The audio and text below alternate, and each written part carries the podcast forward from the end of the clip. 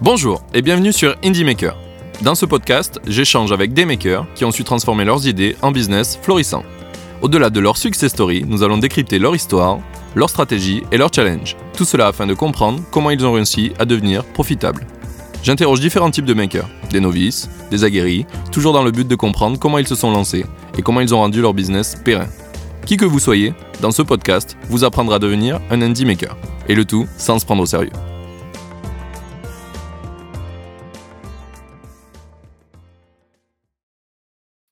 Aujourd'hui, on est en présence de Maxime Blondel. Alors, premièrement, merci d'avoir accepté mon invitation. Merci à toi. Alors, Maxime, si tu devais résumer ton parcours en deux, trois phrases, comment tu te présenterais? Comment je me présenterai Euh, Je m'appelle Maxime Blondel, j'ai 25 ans depuis quelques jours. Euh, j'ai euh, monté, j'ai arrêté mes études un petit peu plus tôt que prévu. Euh, et euh, ça a au final été un peu la meilleure décision de ma vie, même si ça paraissait hyper risqué et que euh, euh, je suis passé pas loin de me rater. Euh, j'ai euh, monté, disons, plusieurs boîtes. Une première que j'ai plantée, une deuxième que j'ai réussi à revendre. Après, j'ai travaillé pendant un an et demi dans une structure d'accompagnement de start-up qui s'appelle The Family. Et aujourd'hui, depuis six mois, je monte avec eux un start-up studio qui s'appelle The Secret Company. Ok. Euh, du coup, est-ce que tu peux nous parler des premiers projets que tu as montés Ouais. Dans l'ordre chronologique, on va dire. Ouais, ouais. Bah, et- écoute, euh, le, le premier projet, moi, le premier vrai projet entrepreneurial, je pense, en fait, c'était, je me suis retrouvé un peu par hasard, président de l'ASSO qui organisait les soirées au sein euh, de mon école, qui s'appelait l'UT Paris Descartes. C'est une, c'est une sorte d'école de commerce universitaire en deux ans. Et, euh, et je me suis un peu retrouvé là. Et c'est là où je pense que j'ai j'ai vraiment pris goût à ce truc de avoir une idée, euh, monter le projet, vendre des tickets, ce genre de choses. En fait, on organisait des soirées et des, et des, et des voyages pour les étudiants. On avait une école de euh, à peu près euh, 2000 personnes, tu vois, donc un marché captif de 2000 personnes. Et, euh, et le but, en fait, était d'avoir des idées de soirée, des idées de voyage et euh, de, bah, disons, euh, remplir un maximum ces soirées avec ces deux, avec ce marché captif qui était de 2000 personnes. On était une petite équipe de 8 et euh, tu vois, de la négociation des contrats jusqu'à euh, trouver la bonne communication. Ça, ça a été un peu la vraie première expérience. Euh, c'est tout con, mais tu vois, j'avais 19 piges à l'époque. Euh, c'était sur l'année, je crois qu'on avait calculé, c'était un volume de contrat à peu près, euh, à peu près euh, 200 000 euros à l'année. Donc euh, ça, ça restait une charge financière et un risque euh, assez grand quand tu as 19 ans. Et c'est là où je pense j'ai pris goût un petit peu, à, disons, au risque, parce qu'en fait tu signes les contrats euh, pour louer une salle, pour louer un camping à, à l'avance, tu as plusieurs mois à l'avance, et après tu dois te bouger pour avoir la meilleure communication, chauffer les étudiants. Et, euh, et donc tu prends ton risque et tu essayes de remplir et de, faire, et de faire des bénéfices pour après aller pouvoir les réinvestir dans les soirées d'après et faire des trucs toujours plus fous. Donc ça c'était la vraie première expérience, ça a duré un an. Euh, et, euh, et après... C'est drôle parce que je crois que t'es pas le premier à me parler de ça. Et, euh, et je crois que c'est c'est une dynamique commune de plein de gens qui entreprennent d'avoir arrêté dans les BDE. Genre moi-même, j'en ai fait partie aussi. on, on va pas se mentir après. Faudrait faire un sondage sur ça. on, le- on le fait aussi pour faire la fête. Mais au final, tu vois, tu fais en, en études, tu fais la fête la première année, et quand tu te retrouves au BDE, là, tu, tu as des nuits beaucoup plus courtes, et c'est à toi d'organiser pour les autres, un peu rendre l'appareil. Mais c'est clair que je, je- je- je suis d'accord avec toi. hein. La plupart des entrepreneurs que j'ai rencontrés, si tu creuses un peu, il y en a un sur deux qui a fait une aventure euh, entrepreneuriale, enfin une aventure euh, au BDE, une asso étudiante. Et en vrai, c'est hyper formateur. hein. Moi, pour les étudiants, je leur recommande de ouf. C'est hyper structurant. Ah, clairement, clairement, je suis plutôt d'accord avec toi. C'est, on a- tellement, euh, je crois que ouais, c'est clairement l'entrep- la- l- pour moi l'expérience où j'ai le plus galéré parce que parce que justement t'es sur un marché clos et t'as as trop de t'as beaucoup d'inconnus alors que t'es tout jeune. Ouais. Et euh, Toi, ouais, tu faisais quoi comme asso? Eh ben nous, moi j'étais dans une école qui s'appelle Epitech, donc euh, une école qui fait de la Ah, je tech. connais bien. euh, et du coup, euh, dans le campus de Montpellier, là où j'ai étudié, Ouais. euh, bah, du coup on a créé le BDE avec trois potes qui sont tous toujours entrepreneurs maintenant. Eh, et euh, ouais ouais, ouais c'est, c'est pour ça que tu m'as fait halluciner quand, quand tu m'as dit ça. J'ai fait le lien avec tous les mecs que j'ai, avec qui j'ai dé- déjà discuté dans le dans le podcast et, et autour de ça. Donc donc voilà et pareil on avait on avait un petit peu moins que toi d'étudiants, je pense. On était à 1005. Ouais, ouais, mais je vois bien euh, Epitech. Je connais bien euh, cette école. Elle est top. Yep. Et nous, on s'est, rajouté un peu de difficulté parce qu'on s'est euh, associé avec d'autres épithèques. Yes, si tu veux, l'école de Paris est gigantesque. Ouais. Mais euh, nous, on était des petites structures et avant, tout était regroupé euh, dans la France. Et du coup, nous, on a fait un regroupement sud. Ouais, on n'avait pas le droit, mais on l'a fait quand même. Ouais, ouais, non, mais c'est les regroupements euh, par, euh, comment s'appelle comment on appelle ça? Les régions les régions ouais les, écoles qui ont plusieurs pôles. Non c'est ouais, c'est ça. Et du coup, attends, on est parti sur ce projet, donc ça c'était ta première expérience, et après t'as enchaîné sur quoi? Ouais, j'aime bien le rappeler parce qu'en fait, on, parle d'entreprise, on parle de machin, ça peut, ça peut faire peur, alors qu'au final, enfin, entreprendre, c'est juste euh, être, être motivé, euh, de bouger un peu et monter des projets. Mais j'aime bien le rappeler parce que c'est, c'est vraiment un, c'est le truc qui m'a mis le pied à l'étrier et je pense à beaucoup de monde comme tu le disais. Le deuxième projet, euh, c'est qu'en fait, bah, du coup après cette expérience, euh, déjà l'année du BDE, je travaillais plus beaucoup en cours. En tout cas, j'étais sur mon ordi en amphi et je faisais un peu autre chose derrière. Euh, et, euh, et, euh, et au final, du coup, bon, j'ai préparé les prochains events quoi. Ouais, bah c'est ça. Et, et, du coup, j'ai compris que j'arriverais pas à me remettre au boulot pour rendre des devoirs, des trucs comme ça. Euh, et euh, je me suis dit bon, faut être honnête avec soi-même. Ça fait un, deux ans que euh, en amphi, au fond de l'amphi, je fais, je fais un peu autre chose. Il y a un moment, faut être honnête avec soi-même et, prends ton risque, fais-le à 100% si c'est ce que tu kiffes. Donc j'ai arrêté mes études et j'ai monté. Je, me suis réveillé un matin avec des potes. On a une idée. Disons une lubie en tout cas, ce qu'on appelle dans le milieu une marque Zuckerberg, une idée qui je pensais allait révolutionner le monde. Donc c'était une, une idée d'appli mobile pour, ça, ça, commence toujours comme ça. Pour aider les jeunes à trouver du taf et on voulait euh, un peu concurrencer LinkedIn euh, sur la cible des 18-25 ans. En tout cas chez les jeunes et étudiants et jeunes diplômés. Parce que c'est ce qu'on connaissait, ce qu'on avait expérimenté, la galère de trouver un petit job, une mission freelance, un stage. Ça s'appelait The Young Economy. Et, euh, et on a fait ça pendant un an. Euh, on est, franchement, on a fait un peu toutes les erreurs entrepreneuriales possibles pour un premier projet. Euh, tu vois, on était euh, quatre associés, on avait deux qui ont arrêté leurs études à plein temps et deux qui étaient pas à plein temps, donc forcément, c'est jamais optimal ce genre d'association. Euh, on n'avait pas de, alors on, on, avait un produit clairement qui était très tech, tu vois, où il fallait avoir une masse d'utilisateurs pour derrière potentiellement pouvoir monter une régie publicitaire comme Snapchat, LinkedIn, etc. et monétiser. Or, nous, on n'avait pas de tech dans l'équipe, donc tu vois, on payait mal un freelance qui forcément a délivré six mois trop tard et qu'en plus on a super mal payé, donc la relation se passait pas bien. Donc la classique, disons. Et, euh, et, en plus de ça, vu qu'on avait peu d'argent, euh, on s'est dit que plutôt que de trouver des clients, c'était sûrement plus malin de, de participer à des concours. Euh, donc on a gagné 5000 euros à un concours, mais ça nous a pris un temps fou pour gagner ces 5000 euros qu'on a cramé en deux minutes, alors qu'on aurait mieux fait de se concentrer sur nos utilisateurs. Et on a fait un, on a fait la, la classique. T'attends six mois que ton proto soit développé, tu le lances, t'as un pic de trafic, t'es tout heureux. 24 heures après, il y a plus personne et t'as plus d'argent pour pour refondre ton ton app. Donc mais c'est oh. tellement ça. Vraiment, c'est la classique et je l'ai je l'ai pris en pleine face et ça a été euh, bah du coup je je j'ai quasiment pur jamais refait cette erreur euh, derrière parce que je l'ai tellement pris en pleine face que bah tu vois j'ai quasiment pas sacrifié, j'ai appris des trucs, mais quasiment sacrifié un an de ma vie sur ce projet-là, qu'on a arrêté au bout de 11 mois exactement. Euh, on a de la, on était, on est toujours amis euh, avec mes potes avec qui on a monté ça, on part toujours en vacances, euh, parce que je pense que c'était des, des, gens intelligents et ça a été un bon, un bon test d'amitié. Mais euh, clairement, c'était, un projet, euh, un projet nul, on va pas se mentir. C'était un premier projet, on était trop jeunes, on était trop jeunes et peut-être qu'aussi on l'a lancé pour les mauvaises raisons, tu vois. on s'est dit euh, mine de rien, le BDE, tu vois, c'est un marché captif, donc les gens sont autour de toi. Monter un projet dans la nature, c'est complètement différent. Il faut d'abord trouver ton marché, et c'est et on l'a pas trouvé nous. Donc euh, on a arrêté au bout d'un an. Et est-ce que tu euh, penses que ce projet, ça a un peu remplacé l'année d'études que t'as que t'as pas faite? Ouais, bah moi le deal que j'avais, avec, le deal que j'avais avec mes parents, c'était à la place d'un master, donc à la place de deux ans, vous m'hébergez et vous me vous me nourrissez et, et je peux faire ce que je veux. Mais bon, ils ont été, franchement, mes parents, euh, c'est un énorme merci quoi. J'ai trop de chance qu'ils m'aient laissé faire ce que je veux en fait. Alors que ça pouvait paraître fou hyper risqué j'avais 20 ans tu vois. Et euh, mais, mais, de l'autre côté à ce moment-là j'avais cramé un an où il s'était quasiment rien passé. Parce qu'en fait quand t'attends qu'un développeur te livre ton proto en réalité on va pas se mentir tu gères un peu ton ta page Facebook et ton Instagram mais c'est pas grand chose enfin tu vois c'est pas ça crée pas de valeur. Et ah, le seul truc qu'on a fait de bien avec ce projet c'est la communication. On était très fort en communication. Donc on avait des articles dans la presse tout le monde était persuadé que ça allait très très bien. Et, et en plus de ça on s'est positionné comme un mouvement un mouvement pour les jeunes. Euh, et ça, ça a été le seul truc qu'on a bien fait dans ce projet. C'est qu'on arrivait vraiment à fédérer une communauté, mais qui au final, euh, notre produit n'était pas du tout adapté à cette communauté au final.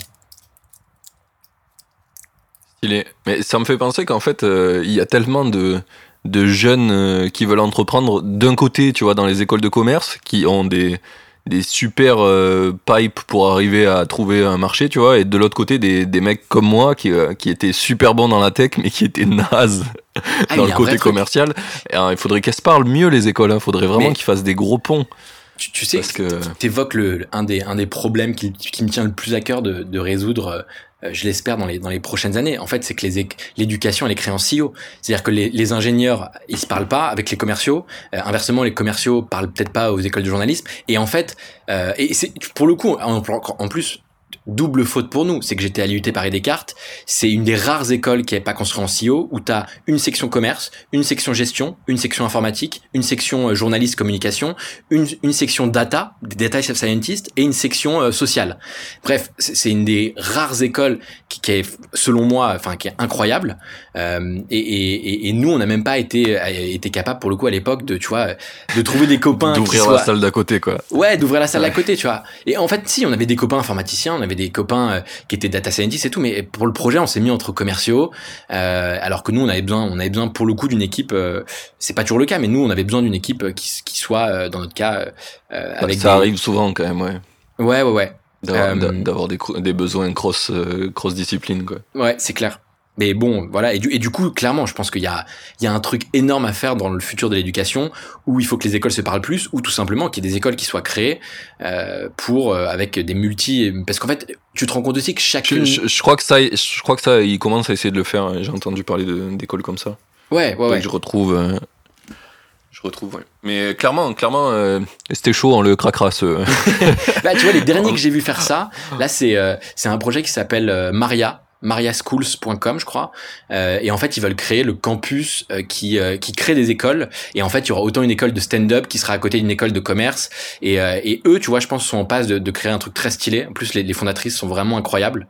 Et et mais bon franchement ils, ils seront pas trop deux. Donc s'il peut y avoir un, plus d'initiatives comme ça feu quoi. Ça, ça changerait je pense le le, le monde de l'éducation. Clairement clairement, on est plutôt d'accord là-dessus. Euh, du coup, reprenons sur ce projet. Euh, t'as pris, t'as passé un an dessus du coup, euh, et donc t'as créé un proto. T'as eu des utilisateurs? Ouais, mais pas grand-chose. Tu vois, on a eu 10 000 utilisateurs qui, au bout de 48 heures, ils étaient plus là. Hein. Ouais, ok. t'as, des mecs qui sont passés quoi. Exactement. Ils sont passés au drive, ils sont repartis. C'est ça. Ouais. Ouais, c'est rigolo parce qu'il y a plein d'histoires d'entrepreneuriat là. Quand tu sors d'école où tu, tu, tout ce que tu dis, tu vois, tu dis c'est le classique, mais, mais c'est ouf quand on l'est tous fait, tu vois. Enfin, moi j'ai fait la même, euh, les mecs qui, qui étaient avec moi ont fait la même chose et j'en connais plein.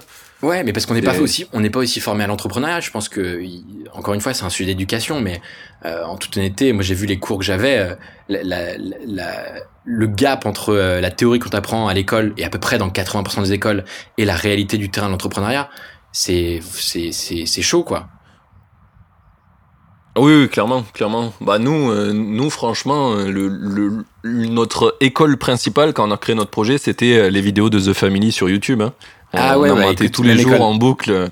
Même école. Euh, pour, euh, parce, parce que parce que c'était impossible. Sinon, ce qu'on nous apprenait, c'était genre, euh, alors vous allez faire, tu sais, du Fordisme, quoi. T'es là, c'est ça l'entrepreneuriat, hein, les gars, ça a 90 ans.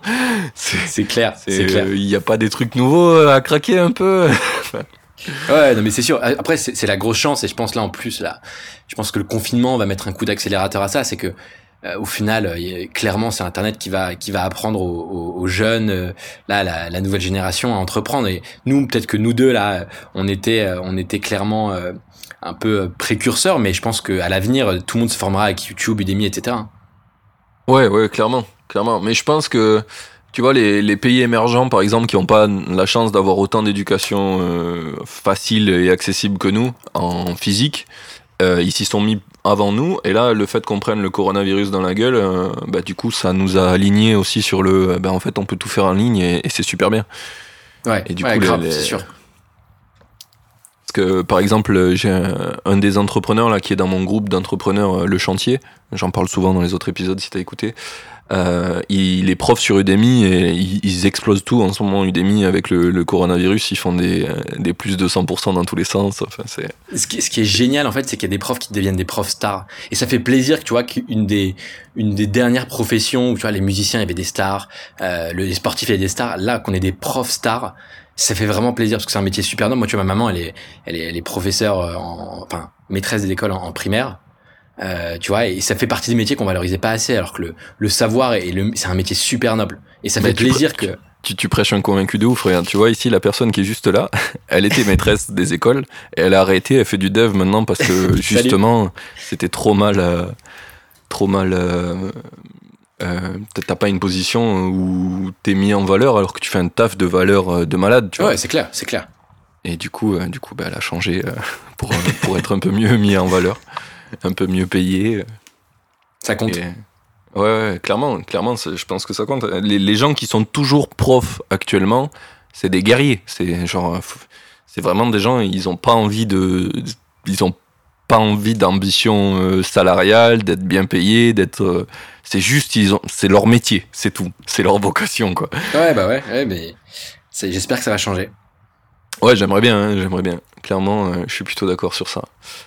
Comment on en est arrivé à parler des profs Attends. Euh, bah, les écoles en silo. Euh, qui étaient ah oui, oui, oui, les, euh, les, les, silos, les écoles en silo, etc. ouais, et du coup, du coup, t'as fait cette année, on va dire, considérée comme sabbatique, alors que t'as entrepris, mais en gros, t'as as arrêté l'école et t'as enchaîné sur quoi une fois que t'as fait ça? C'était quoi le Alors, j'ai. Vous avez mis un stop? Pourquoi vous avez stoppé? Bon, parce qu'on avait plus de cash, plus d'énergie et que bah ouais, ouais on a on, a on, a juste vu le, le mur arriver, on s'est un peu regardé dans le miroir et on s'est on a compris que il fallait pas qu'on perde notre temps et qu'il fallait qu'on passe à autre chose parce que ce projet, on n'était pas les bonnes personnes pour le, mener à bien. Tu vois, quelqu'un le fera peut-être un jour, mais, euh, mais pas nous. Et du coup, on, s'est regardé dans la glace et, euh, et, on a décidé ça. Donc chacun est reparti à vaquer à ses, occupations. Il y en a un qui est devenu freelance graphiste, euh, d'autres qui ont trouvé un taf. Et moi, à ce moment-là, je me disais qu'il me restait encore un an. J'avais encore un an de crédit, disons. Et, et j'ai eu beaucoup de chance pour le coup. J'ai eu beaucoup de chance parce qu'à ce moment-là, forcément, en plus quand tu as des articles dans la presse et euh, et que du jour au lendemain t'es obligé d'annoncer à tout le monde bah, qu'en fait tu fais pas d'argent que ça même si tu le disais dans les articles en vrai ça va pas du tout. Donc je sais je suis pas sûr de savoir ce qu'est la dépression mais je, je, pense que je suis passé pas loin euh, enfin d'une belle déprime disons. Et, euh, et, et là à ce moment-là j'ai eu beaucoup de chance. J'ai eu beaucoup de chance parce que quand j'étais à la fin de du BDE j'en parle parce que ça, ça a été vraiment structurant pour tout ce que j'ai fait après cette aventure. En fait j'avais remarqué que louer des salles c'était facile. Trouver des traiteurs pour manger pour des événements c'était facile. Mais j'avais une moi j'avais une obsession il fallait que chaque soirée toutes les 20 minutes il y a un truc qui se passe tu vois des danseurs qui débarquent toutes ces animations événementielles ce qu'on appelle. Et j'avais créé un et ça je, je trouvais pas d'agence ni de plateforme qui permettait de le, le, trouver facilement et avec de qualité. Et donc j'avais acheté un domaine qui s'appelait euh, animationévénement.com et euh, ce nom de domaine donc euh, à l'époque je voulais en faire une agence d'animation événementiel pour association étudiante. Je l'avais fait un peu, tu vois, le soir et les week-ends à côté de la fin de mes études. Et, euh, et ça n'a pas fonctionné pour plusieurs raisons. Euh, la principale, c'est que j'étais un très mauvais commercial. Je bégayais au téléphone. Et, et du coup, j'avais aussi, j'étais... Euh, euh enfin d'un point de vue du mindset j'étais j'avais j'avais du mal à, à, à, faire de la marge sur ce que je vendais. Donc de gagner de l'argent en fait tout simplement. Et du coup je l'ai arrêté pareil au bout de deux trois deux trois mois tu vois le soir et les week-ends à essayer de vendre c'est un sujet difficile hein. il y a il y a plein de que ça soit pour les freelances ou les gens qui créent leurs produits euh, t'as du mal à vouloir euh, mettre un prix euh, un vrai prix quoi. soit, soit tu te sous-price soit tu veux être trop honnête et tu te dis bah non avec ça j'aurai assez enfin ça marche jamais, en fait on a une mauvaise éducation par rapport à ça. On nous apprend pas tu vois à comprendre ce qu'est une valeur économique. Et, et, et, tu vois moi je vois des freelances qui ont un talent incroyable qui ont réussi à créer une petite brand autour de leur nom. Et, euh, et souvent c'est des jeunes hein, tu vois genre c'est c'est plutôt un complexe de jeunes ça. Et surtout de jeunes français et, et qui se price pas du tout assez cher pour la rareté qu'ils ont économiquement sur le marché. Et ça, c'est un truc qu'on nous apprend pas, euh, encore une fois, euh, à l'école, euh, à l'école française. Je pense que les Américains sont bien meilleurs à ce jeu. on a des trucs à apprendre des Américains, de la façon autant de se vendre que de se, que de ne pas avoir peur de gagner beaucoup d'argent. Et, et ouais, je suis tout à fait d'accord. Et pour le coup, donc, j'avais mis en stand-by ce truc. Et la chance que j'ai eue, c'est que je l'avais pas déconnecté le nom de domaine. J'avais créé un site Wix, tu, payais toujours quoi. Ouais. ouais, ouais, Enfin, j'avais pas regardé, je sais pas pourquoi. Très bizarre. Euh, mais je l'avais, je l'avais oublié, tu vois. Et donc, j'étais dans cette aventure de, on crée, on, concurrence LinkedIn, on va défoncer LinkedIn chez les jeunes. Et, euh, et en fait, quand l'aventure s'est arrêtée, littéralement, euh, je, je, je, faisais rien de mes journées. Hein. J'étais dans mon lit à me morfondre. Et, euh, et, et, un jour, je me suis dit, je, je me rappelle de ce projet-là. Et donc, je tape dans Google animation espace événement. Et là, c'est le premier lien qui remonte enfin, on peut en parler, mais je, je, ne savais même pas ce qu'était le Google SEO, tu vois. Juste, j'ai tapé dans Google animation espace événement, je fais tiens, c'est marrant. Avant, il remontait pas le site.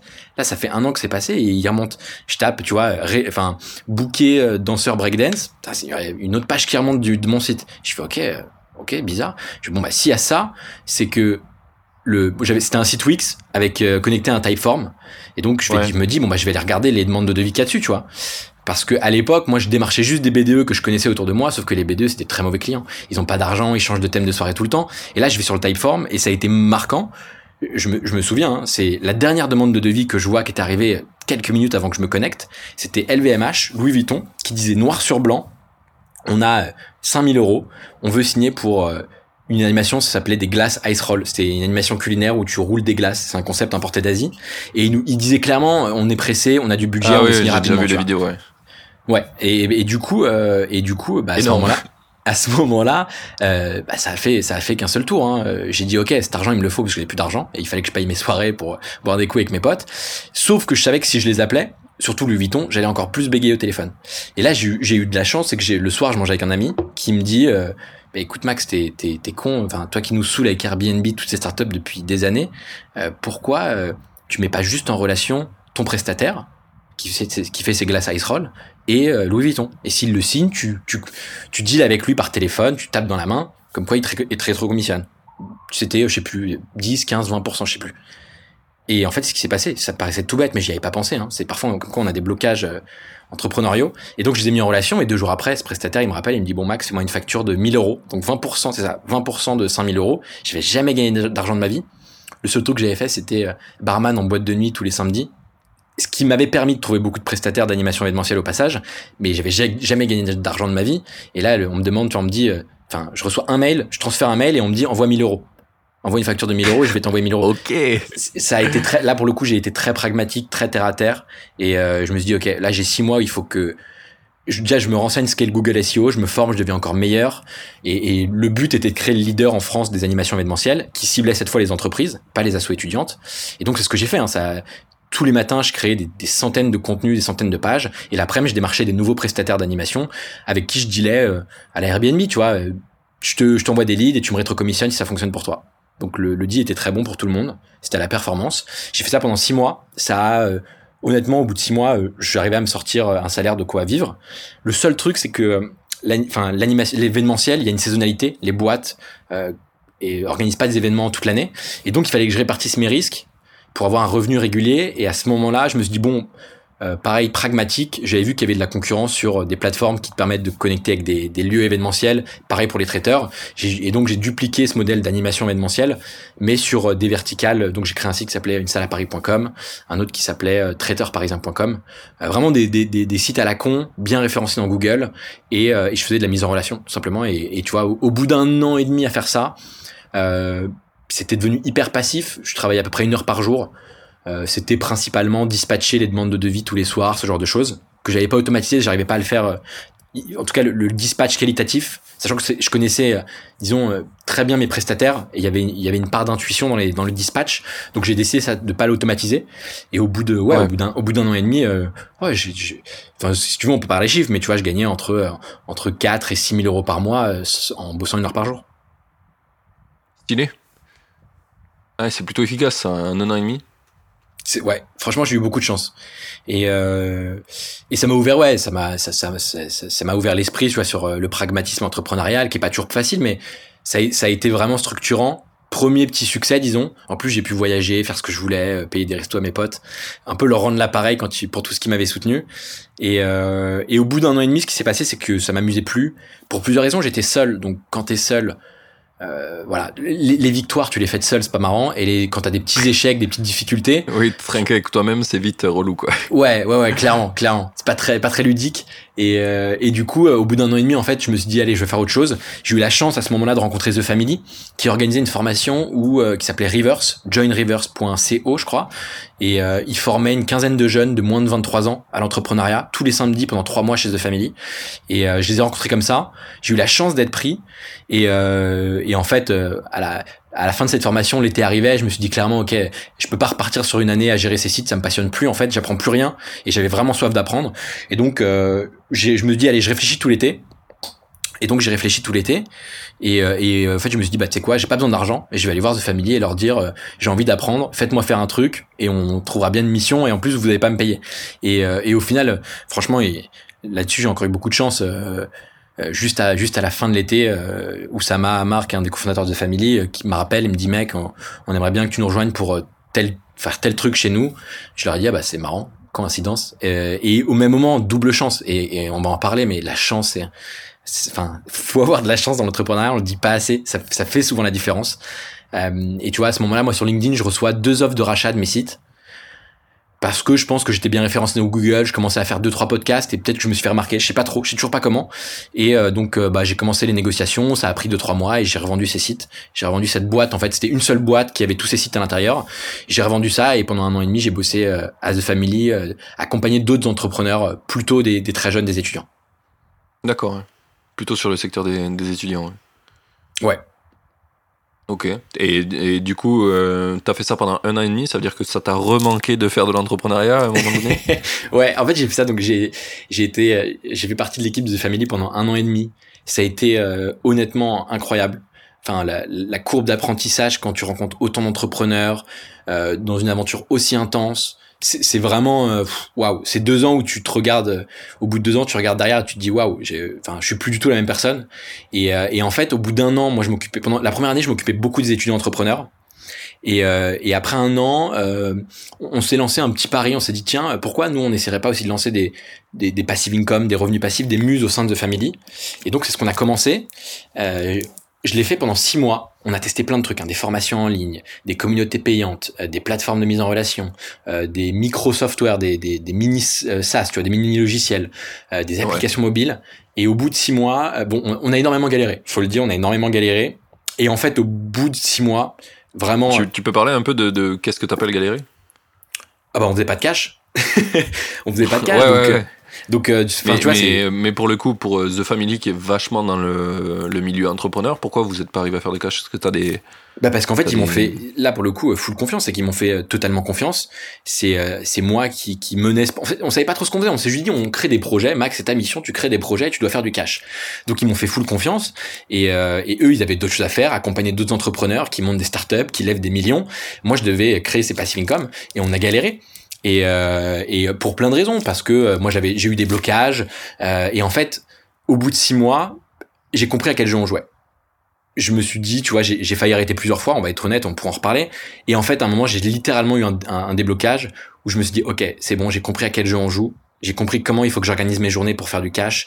Euh, et, et, en fait, je me suis dit, en fait, là, on est en train de monter un startup studio, ou en tout cas un business studio. Il y a des, on va, on va à peu près tester 10 idées de business par an il n'en restera que 4 ou 5 à la fin. Et en fait, parmi ces 4 ou 5, il y aura, allez, disons, euh, sur ces 5 projets, il y aura euh, un, un, revenu passif, deux agences, deux boîtes de services et deux startups. Donc deux boîtes qui ont des grosses ambitions d'aller chercher des millions, des milliards. Et, euh, et on a, en fait, c'est à ce moment-là, au bout de six mois, qu'on a compris le modèle. C'est au bout de six mois aussi qu'on a commencé à avoir des produits euh, qui plaisaient à des clients, à générer du revenu. Et à, au bout de ces six mois, on s'est dit, euh, ok, on va, on va, ça vaut le coup de créer une structure indépendante. Ça va s'appeler The Secret Company, et on en crée en fait une filiale de The Family.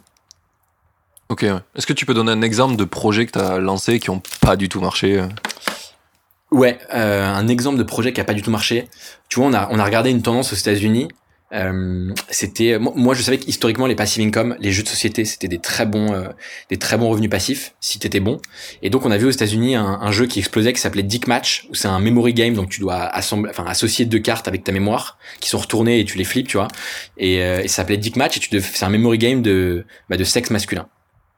Et, euh, et, et, du coup, euh, ça explose aux États-Unis et on s'est dit, nous en Europe, on a une mouvance euh, libération de la parole sexuelle, notamment tous les comptes Instagram qui sont chamés, t'as joui, je m'en bats le clito, tout ça. On s'est dit, on peut faire la même chose, mais sur des sexes féminins.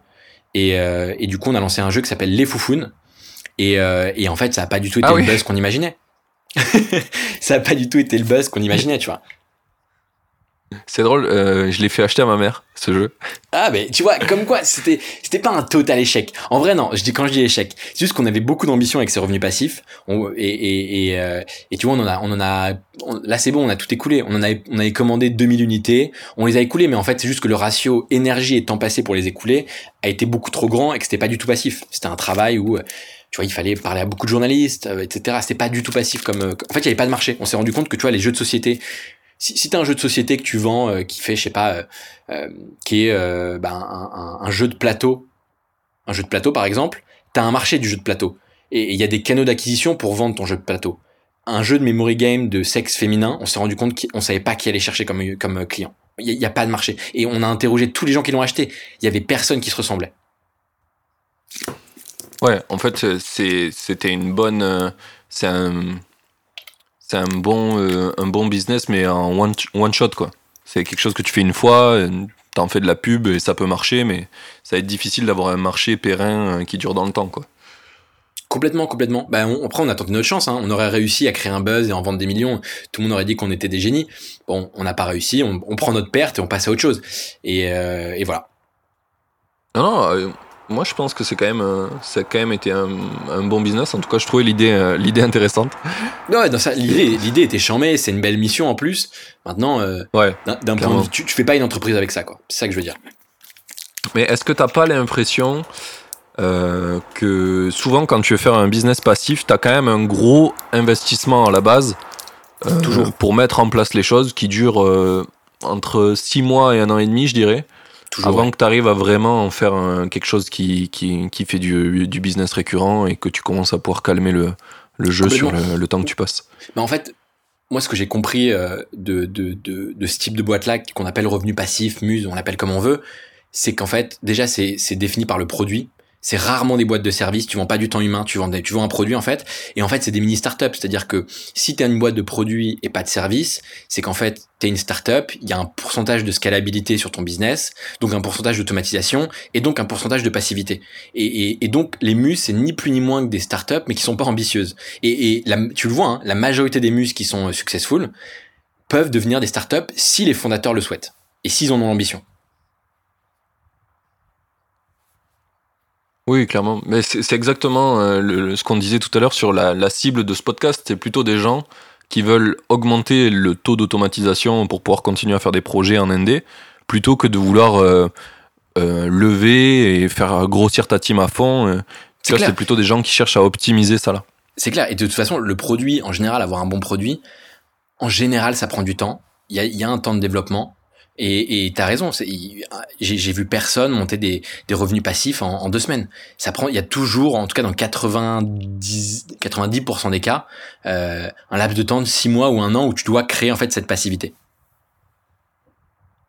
Ouais, clairement. Après, je pense même qu'il y a, en plus de ça, en plus du temps de créer la passivité, c'est même du temps pour toi d'apprendre euh, tu vois, ce que tu disais tout à l'heure, c'est que tu as mis six mois là à savoir euh, euh, ben, c'était quoi ton c'était quoi ton, ton, ton wireframe, ton modèle pour, pour aller créer ces projets, dans quel sens tu vas le créer. Donc déjà, quand tu veux en créer qu'un seul, il faut aussi que tu trouves ton propre ton propre wireframe et ben, ça prend un certain temps. Il y en a qui, sont, qui sont bons, qui arrivent en six mois, et il y en a qui mettent un an et demi. Ouais, mais c'est un super exercice entrepreneurial. Moi, je, je, conseille à n'importe quel étudiant d'essayer d'en faire le soir, les week-ends, parce que c'est hyper formateur. Tu découvres des business models et surtout, en fait, tu t'apprends à maîtriser toute la chaîne de valeur d'une boîte, qui sont trouver, enfin, avoir une idée, déjà être un peu créatif, c'est important. Derrière, construire un produit. Ensuite, trouver des clients les satisfaire et derrière gérer le support client. Donc en fait, tu gères le produit, la distribution et la prévente. Et en fait, tu gères toute la chaîne de valeur et tu découvres tous les outils. Les outils de développement web peut-être, des outils euh, d'emailing, des outils euh, comment tu fais du no-code pour monter un truc rapidement, euh, des outils, je sais pas, il y a des milliers d'outils. Mais en fait, tu t'apprends à gérer toute la chaîne de valeur et, sur le long terme, savoir, savoir, savoir ça, ça a une, ça a une valeur vraiment énorme et qu'on néglige hein, sur le long terme.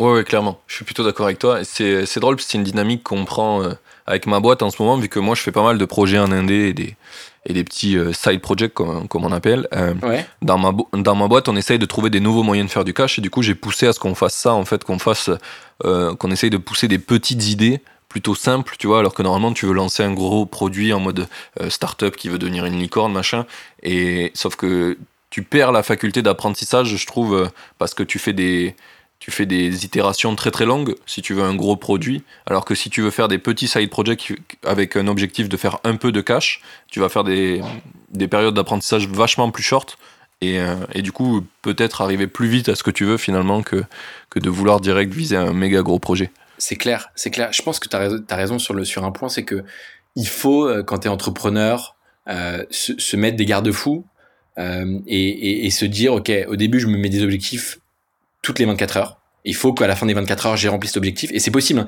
Tu t'en rends compte. Moi, j'avais ce genre de blocage. Enfin, si, si tu te dis pas, OK, faut que j'ai fait 100 euros dans 24 heures, bah, en fait, tu, tu fais des trucs qui servent à rien et tu les fais dans 6 mois. Et en fait, tu te rends compte que, enfin, un peu comme, je pense que les, les coachs de sportifs de haut niveau euh, ont, ont ce truc-là. Euh, de, de, de, mettre des objectifs sur, le, sur des laps de temps très très courts. Et en fait, tu te rends compte que le cerveau humain est assez bien fait et que quand tu as 24 heures pour faire 100 euros, tu les fais en 24 heures. Si on te donne 6 mois, tu les feras en 6 mois. Ouais, il s'adapte, ouais. il adapte l'effort à la. À c'est de la manipulation, ouais, c'est de la manipulation claire. Mais je pense en, en tant qu'entrepreneur, faut, faut arriver à se manipuler de ce côté-là. Et après, évidemment, il y a des objectifs en 24 heures qui sont inatteignables. Donc après, tu fais des objectifs à la semaine. Et euh, quand tu as une boîte de 200 personnes, disons que tu peux mettre des objectifs au mois, tu vois. Mais ça prend du temps. C'est un autre jeu, ça, après. Oui. Oui, c'est pas le même. Euh, après, c'est vraiment plus le même jeu. Mais un des trucs que tu dis euh, intéressant là-dedans, c'est le fait de je pense que c'est la dynamique inverse qu'on fait souvent. Euh, je sais pas si c'est français ou si c'est les entrepreneurs en général, mais on a tendance à vouloir euh, vachement se projeter dans notre vision euh, ultra long-termiste de on a une boîte ultra successful, ultra belle, mais du coup on le fait énormément et on perd la, on perd la dynamique quotidienne de quelles sont les petites actions qui vont nous faire avancer, tu vois. Genre, euh, moi, ça m'est arrivé dans ma boîte et dans les boîtes, euh, les startups que j'ai bossé avant, on fait des réunions de 6 heures sur qu'est-ce qui va être le produit dans 6 mois. En fait, on n'a toujours pas fait euh, les trucs qu'on doit faire aujourd'hui, quoi. Ouais, ouais, bah écoute, ça, pour, le coup, je, je, je, ne peux que être d'accord avec toi. Hein. Les, déjà, les réunions, là, le, le remote, c'est un tel kiff de pas faire des réunions toutes les deux minutes. Enfin, tu vois, faut essayer de limiter le nombre de zooms. Au final, en général, un message Slack, ça fait, euh, ça, ça, ça, sert autant que parfois une réunion de 30 minutes. Franchement, euh, là-dessus, le remote, j'y crois beaucoup. J'espère que le remote va tuer les réunions. Mais euh, clairement, en fait, il y a un des trucs que j'ai pris moi personnellement pour m'organiser, c'est d'essayer de rendre les trucs qui me font perdre du temps, on va dire, genre euh, aller sur YouTube, aller sur Facebook, des trucs comme ça, le moins accessible sur mon téléphone possible. Tu vois, parce que par expérience, il faut que ça soit chiant d'y accéder, comme ça, le faire quelque chose d'important et efficace sera plus facile. Tu vois, euh, l'histoire de l'UX, pourquoi on a arrêté le streaming, euh, pourquoi on a arrêté de télécharger des, des musiques illégalement, parce que le streaming c'est devenu tellement trop facile. Tu vois. Yes, coup, je me suis ouais. dit, vas-y, en fait, peut-être qu'il y a moyen de triquer ta vie tous les jours, tout le temps, de, de rendre les choses affaires importantes plus faciles, qui semblent plus faciles en tout cas que les choses euh, inutiles qui te font perdre du temps. Quoi. Et, ouais, c'est intéressant. Et... Mais encore une fois, c'est la manipulation, ouais. c'est hyper intéressant. Ouais. Mais clairement, la manipulation, c'est genre euh, de toi-même, c'est un business super rentable, je trouve. c'est la phrase. L'auto-manipulation, c'est un business hyper rentable. J'adore. Vas-y, on va la noter, ça là, ça sera. Dans, dans, chaque épisode, il y a une petite phrase qui sert de, de preview. Trop bien. D'habitude, c'est l'invité, mais bon, là, je pense qu'on on, l'a construit on ensemble. on peut faire une exception sur celui-ci. Avec plaisir, je te l'offre. c'est l'heure de la pause. J'en profite pour te rappeler de noter le podcast et si tu souhaites m'aider à l'améliorer, mets un commentaire car je les prends tous en compte. Dernière chose, si tu connais des makers que tu aimerais voir dans le podcast, va sur indiemaker.fr, tu pourras voter pour ceux que tu voudrais voir, et ne t'inquiète pas, si un maker est absent de cette liste, tu peux toujours l'ajouter toi-même. On reprend, c'est parti voilà. Euh, du coup, bah, ça me fait penser qu'on peut peut-être revenir un peu sur, euh, notre, euh, notre framework d'épisode pour voir un petit peu. Euh, parce qu'on n'est toujours pas arrivé au projet que tu fais actuellement. Ça ouais. qui est ouf. Euh, donc, du coup, c'est quoi les projets actuellement que, que tu fais donc avec The Secret Company? Alors, The Secret Company, on a donc démarré en septembre 2019. Euh, on, on, a, je dis qu'on a galéré six mois, mais on a fait aussi pendant six mois beaucoup de développement produit. Euh, moi, j'ai rencontré, euh, il y a une période pendant deux mois, je rencontrais euh, presque 10, 15 entrepreneurs par jour. J'enchaînais littéralement les, les rendez-vous, etc. Parce que, euh, à, l'époque, sans trop savoir, hein, mais en fait, Secret Company a un modèle euh, qui est le suivant, c'est qu'on teste une dizaine ou quinzaine d'idées par an. À la fin, en fait, tu te rends compte que euh, bah, le product market fit est franchement quasiment imprévisible. Et, euh, et du coup, il en reste 4-5 projets par an. Et, euh, et, euh, et, et, en fait, ces projets-là donc sont principalement nos idées à moi, The Family. On n'a pas de, tu vois, on n'a pas de focus. On fait pas que du software, on fait pas que des logiciels sur une industrie précisément. On reste hyper ouvert. Pour t'expliquer les projets qui sont actuellement, on a un studio qui crée des jeux de société et des, produits de grande consommation qu'on vend sur Amazon, sur nos Shopify, en direct avec les clients ou même en magasin. donc ce studio-là, tu vois, on a créé plus, enfin du coup, les Foufounes qui était un premier échec, et on a créé un deuxième jeu de société qui s'appelle Komojo qui cartonne. On a créé un jeu d'origami, c'est des oiseaux géants d'origami pareil qui cartonne. Euh, là, on est en train de lancer euh, d'autres projets euh, en ce moment, notamment, je peux le dire, un petit peu des compléments alimentaires. là, on va lancer une campagne Ulule pour, on lance un lubrifiant qui s'appelle MyLuby, myluby.com. on a réinventé le J'ai vu sur Insta, t'en as pas mal parlé. Ouais, mais on a, on essaye de, en fait, on est parti d'un principe très simple, c'est de se dire, le, lubrifiant, c'est un produit, c'est bizarre, mais on a un peu honte de l'acheter. C'est rose fluo, c'est à la fraise. On sait pas ce qu'il y a dedans autant pour la planète que pour notre corps. C'est pas normal. Et donc, on a fait ce travail de créer un lubrifiant naturel, non genré, éco-responsable, made in France. On a essayé de mettre un peu dedans tout ce qu'on aimerait euh, que soit un lubrifiant. Et donc là, on lance, euh, on lance la campagne Ulule dans les dans les dans les prochains jours. Euh, J'espère que ça va être chambé, mais euh, on a déjà créé une communauté sympa. Donc, on va voir. Donc ça, c'est le studio qui crée, disons, les produits physiques. qui, tu vois après un premier échec finalement euh, commence à, bien décoller. Euh, le deuxième projet. Euh, pour revenir tout, tout, attends, attends, attends, parce que on a, on est passé sur les, sur les, les produits physiques et j'aimerais bien, bien un peu savoir c'est quoi que tu dis qui cartonne. Est-ce que tu peux parler de MRR un peu sur, sur ces produits-là? Alors, ces, ces produits-là, alors en ce moment c'est compliqué parce que tout ce qui est vente en magasin et dans la vie réelle, c'est passé à zéro. Or, c'est des marchés qui sont extrêmement B2B au final, c'est très, tu vois, nous, on, on, à part certains produits qui sont peut-être des DNVB où on vendra uniquement via notre site web, euh, on a fait le, on a fait, on a pris le parti, euh, le parti de vendre en magasin. Euh, et euh, pour l'instant, c'est à zéro. Maintenant, tu vois. Mais redonne, redonne les chiffres des mois précédents, peut-être. bah, c'est vraiment le début. Hein. C'est vraiment le début. Mais tu vois, je peux te dire, par exemple, là, pendant pendant le, le premier mois du, de, de, cette crise du Covid, sur Amazon, on faisait, allez, je vais te donner une fourchette. Je peux pas te donner exactement les trucs, mais euh, on, vendait entre 100 et 200 euh, jeux de société par jour. Oui, oui, c'est pas mal. C'est à combien le, jeu en moyenne? Les jeux sont entre, entre 15 et 30 euros. Ah oui, oui. Mais tu, vois, c'est que le début. Ça, ça c'est une aventure qu'on a démarré il y a 5 mois. On a eu un premier échec qui nous a pris 3 mois, et là, ça fait 2 mois qu'on explose, disons. Donc, euh, je suis assez confiant. Je pense qu'on a, on commence à avoir une belle croissance. ça, c'est le premier projet. Euh, qui est menée par une entrepreneuse, une entrepreneur qui, a, qui, qui s'appelle Anne et qui a un sens du produit, euh, notamment consumer, qui est assez incroyable. Euh, le deuxième projet, c'est une boîte qui s'appelle SEO Secret, SEOsecret.co. Euh, alors c'est là pour le coup, c'est vraiment un projet que moi je veux faire depuis des années. Euh, J'en ai eu marre des agences et des freelances, notamment SEO, qui surfacturaient des clients qui comprenaient rien. donc on s'est dit qu'on n'allait pas faire une énième agence SEO on a préféré avoir le positionnement en fait d'une plateforme qui vend des prestations SEO qui sont packagées, transparentes et à prix réglo. Concrètement, ça ressemble à Amazon. Tu arrives sur le site, tu as neuf produits de SEO, de la rédaction d'articles de blog, de la rédaction de landing page, de la vente de backlink, tous ces produits-là qui sont propres au SEO.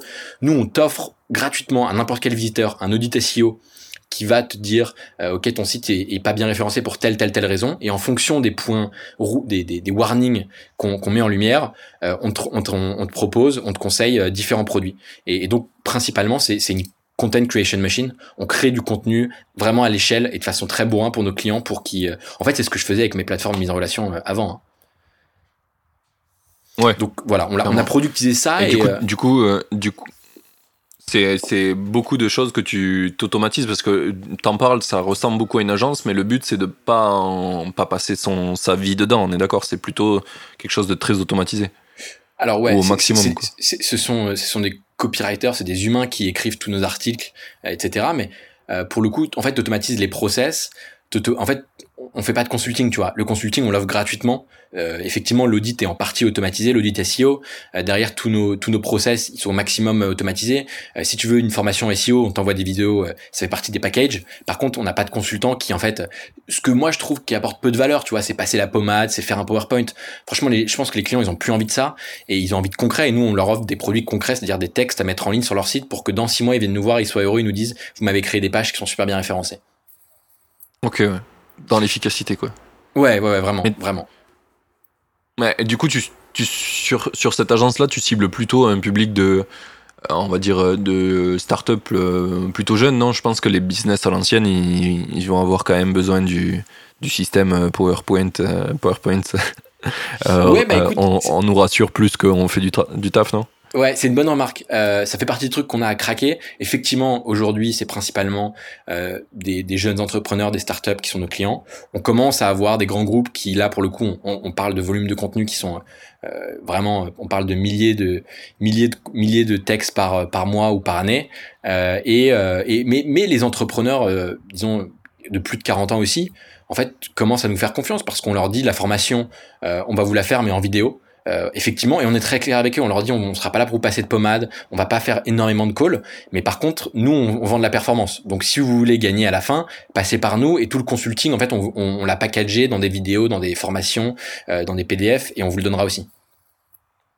Et en fait, je me rends compte que le marché, le marché du SEO, bah, c'est tous les sites qui sont mal référencés, c'est-à-dire 90% du marché. Hein. Ou du web. C'est-à-dire c'est un marché énorme. Ouais, ouais. ouais. Clairement, ouais. Donc voilà. Euh, ça, c'est le deuxième projet. Euh, je vais essayer d'aller un peu plus vite sur les prochains, mais en gros, après, on a un studio qui crée des applications euh, mobiles consumer. on en parlait un petit peu en intro de ce, ce podcast. C'est une journée un peu particulière. on a lancé notre, après trois mois de développement, on a lancé notre première application mobile aujourd'hui. Enfin, on l'a lancé samedi midi, donc il y a trois jours. Et aujourd'hui, on est premier sur l'App Store dans les apps gratuites en France. Donc euh, autant dire que c'est la guerre. J'ai pas ouvert. Là, j'ai pris une heure pour couper Slack, mais c'est la guerre. tu vas revenir, ça va être n'importe quoi. Ouais. Donc ce studio s'appelle euh, visgames.com euh, et, euh, et pour le coup, le, jeu là qu'on a lancé s'appelle Vacarm, V-A-K-A-R-M, et euh, c'est un jeu mobile multiplayer pour principalement les étudiants. Et, et là, c'est en train visiblement de faire un carton. Donc très heureux. Ça, c'est le, donc le. le, et, et c'est quoi les modèles de REM euh, sur Vacarme? C'est de l'abonnement. Euh, tu peux jouer à des parties gratuites, mais t'es rapidement, euh, es rapidement, euh, es rapidement bridé. Il n'y a pas autant de questions. Et en fait, si tu veux tous les modes de jeu, tous les packs de questions, bref, l'application complète, c'est un abonnement mensuel. D'accord. Ok, stylé. C'est quoi le, le, tarif de l'abonnement? Alors, il y a un abonnement qui est hebdomadaire à euh, à peu près 5 euros par, par semaine. Tu as un abonnement mensuel à 9 euros par mois et tu as un abonnement à l'année qui est à 50 euros à l'année. 49 euros exactement. Ok, stylé. Et du coup, premier sur l'App Store en combien de temps? Bah là, en euh, deux jours. Deux jours, efficace. et euh, c'est quoi, quoi le, c'est quoi le, le moyen que vous avez eu, le canal d'acquisition, c'est quoi? Numéro 1 Insta? Alors, on, on, on fait quasiment pas d'ads crois qu'on dépense 20 euros de dads euh, tout confondu euh, par jour là. c'est tout le début. En fait, on n'était pas non plus préparé. Euh, ouais. pure viralité. Honnêtement, euh, là-dessus, c'est il y, a, y a la viralité pure comme celle-ci, c'est le produit. Il n'y a pas de secret. On, on, a eu de la chance, on a misé sur la bonne idée, on l'a bien monté, on a une bonne UX, les gens kiffent le, les gens kiffent l'app et les gens kiffent jouer. Et on le voit sur les usages, tu vois. Pour l'instant, c'est encore tôt pour le dire, mais les gens passent vraiment du temps sur l'app et, et dès qu'ils, enfin dès qu'ils veulent jouer, et du coup ils en parlent à leurs copains. Enfin c'est c'est honnêtement euh, le, produit. Hein. Je peux pas te dire, il euh, n'y a pas de canal d'acquisition secret, c'est il faut un bon produit, quoi. Oui, bah, clairement, euh, c'est le meilleur moyen en général de, de faire marcher un, produit. Hein, c'est quand il, il, parle de lui-même. Mais, mais c'est intéressant parce que justement, je te suis sur Insta et je t'ai pas vu en parler. Pour le coup, MyLub, je t'ai vu en parler, mais Vacarme, je t'ai pas vu en parler, effectivement. Donc, bah, c'est cool d'avoir de la pure viralité. Si tu regardes ma story, bon, euh, on, on, on, prend des screenshots du classement de l'App Store toutes les deux minutes et on le poste pour les copains. On, on crée un peu de screen J'ai fait la cred, on se la raconte, on va pas se mentir, mais ça fait plaisir. Ça fait trois mois qu'on charbonne pour sortir l'app et, euh, et, euh, et, franchement l'équipe est incroyable. franchement ouais non c'est un vrai plaisir. et, et, et, là bah, on va voir, on va essayer de tu vois, maintenir le ce, ce, buzz le plus longtemps possible. Mais euh, je pense qu'au moins on a une base solide qui est un bon produit. Donc maintenant il faut craquer les autres trucs, la distribution, tout ça. Mais euh, il faut aussi que l'appli tienne niveau serveur, euh, résoudre le maximum de bugs. Après on va lancer d'autres jeux. Hein. Le but c'est de créer un studio qui crée, tu vois, entre 5 et 10 jeux par an, des jeux mobiles. Donc on va s'amuser aussi, c'est le but. S'amuser c'est important. Bah clairement, hein, clairement, c'est, je pense que c'est d'ailleurs c'est un des sujets qui revient souvent dans ce podcast, c'est que si tu fais pas un truc que tu kiffes, que t'aimes vraiment, euh, genre euh, même pour toi-même, tu vois, je pense que le jeu que t'as fait, tu, tu, le kiffes aussi pour toi, pas juste pour tes utilisateurs, bah c'est, c'est un truc qui fait que c'est pérenne dans le temps en fait, c'est que même pour toi ça, ça, ça t'amuse quoi. Ouais, euh, ouais, ouais, pour, clairement. ça fait écho, moi par exemple, donc l'app de CrossFit dont je t'ai parlé en off tout à l'heure, qui a fait aussi Top, Top App Store, c'est mon cofondateur qui est ultra fan de CrossFit et du coup, du coup, il utilise lui-même l'application. C'est juste pour lui déjà. Et pour moi, le projet que j'ai fait dans le même dans le même état d'esprit, c'est une extension Chrome, si tu veux, qui permet de get euh, tes statistiques dans le temps de, tes posts LinkedIn. depuis, euh, je sais pas, un an et demi, j'essaye de faire des posts euh, sur LinkedIn qui, qui marchent, tu vois, du, social selling, quoi, en gros. Je me suis cassé les dents à essayer de craquer l'algorithme LinkedIn. Sauf que pour faire ça, j'étais obligé de noter tout dans un, Excel tout le temps, tous les chiffres, genre toutes les heures, j'allais sur mes postes pour euh, récolter les chiffres. Euh, un enfer, tu vois. au bout d'un moment, je me suis dit, vas-y, pourquoi il n'y a pas un produit qui fait ça? Les seuls que j'ai trouvés valaient 50 balles ou 100 balles par mois. Je fais, mais c'est une blague. Du coup, bah, je l'ai fait moi, et, voilà. Et en fait, je le kiffe moi-même, je l'utilise tous les jours maintenant. Et du coup, je me suis dit, tiens, je pourrais le vendre.